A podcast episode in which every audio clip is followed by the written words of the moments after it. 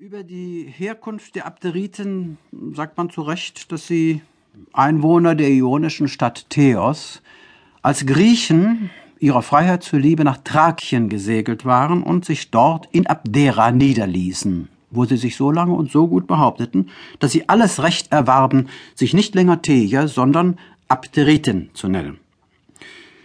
Wer sollte nun nicht denken, die Theier, in ihrem ersten Ursprung Athener, so lange Zeit in Ionien einheimisch, Mitbürger eines Anakreon, sollten auch in Thrakien den Charakter eines geistreichen Volkes behauptet haben.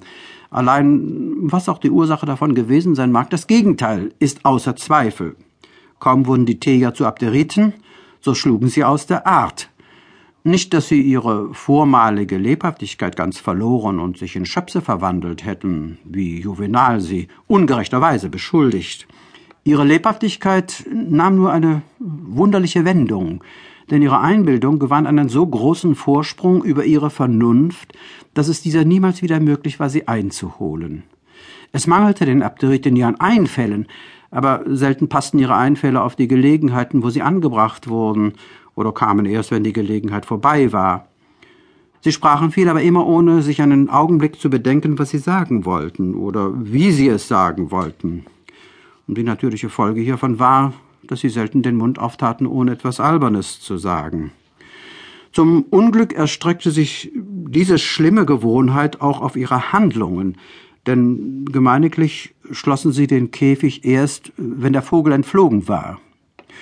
Dies zog ihnen den Vorwurf der Unbesonnenheit zu. Aber die Erfahrung bewies, dass es ihnen nicht besser ging, wenn sie sich besannen. Machten sie, welches sich ziemlich oft zutrug, äh, irgendeinen sehr dummen Streich so kam es immer daher, weil sie es gar zu gut machen wollten. Und wenn sie in den Angelegenheiten ihres gemeinen Wesens recht lange und ernstliche Beratschlagungen hielten, so konnte man sicher darauf rechnen, dass sie unter allen möglichen Entschließungen die schlechteste ergreifen würden. Sie wurden endlich zum Sprichwort unter den Griechen.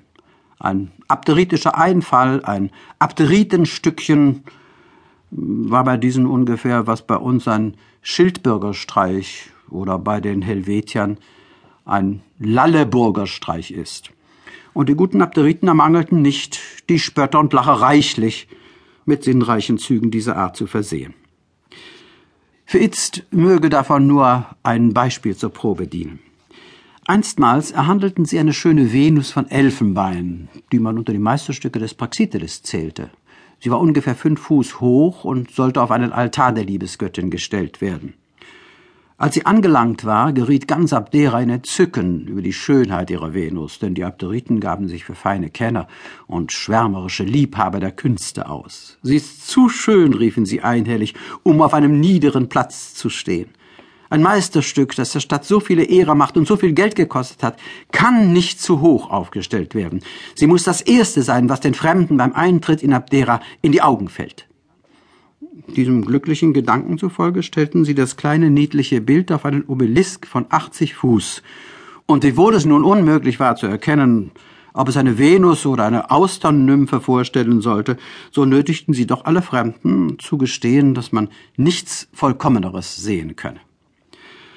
Uns dünkt, dieses Beispiel beweist schon hinlänglich, dass man den Abderiten kein Unrecht tat, wenn man sie für warme Köpfe hielt.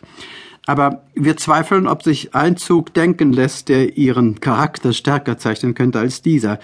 Dass sie, nach dem Zeugnis des Justinus, die Frösche in und um ihre Stadt dergestalt überhand nehmen ließen, dass sie endlich selbst genötigt wurden, ihren quäkenden Mitbürgern Platz zu machen und bis zu Austrag der Sache sich unter dem Schutze des Königs Kassander von Makedonien an einen dritten Ort zu begeben.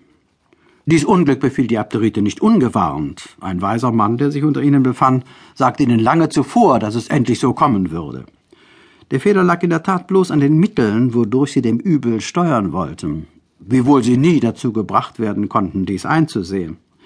Was ihnen gleichwohl die Augen hätte öffnen sollen, war, dass sie kaum etliche Monate von Abdera weggezogen waren, als eine Menge von Kranichen aus der Gegend von Geranien ankam und ihnen alle ihre Frösche so rein wegputzte, dass eine Meile rings um Abdera nicht einer übrig blieb, der dem wiederkommenden Frühling Quacks Quacks entgegengesungen hätte.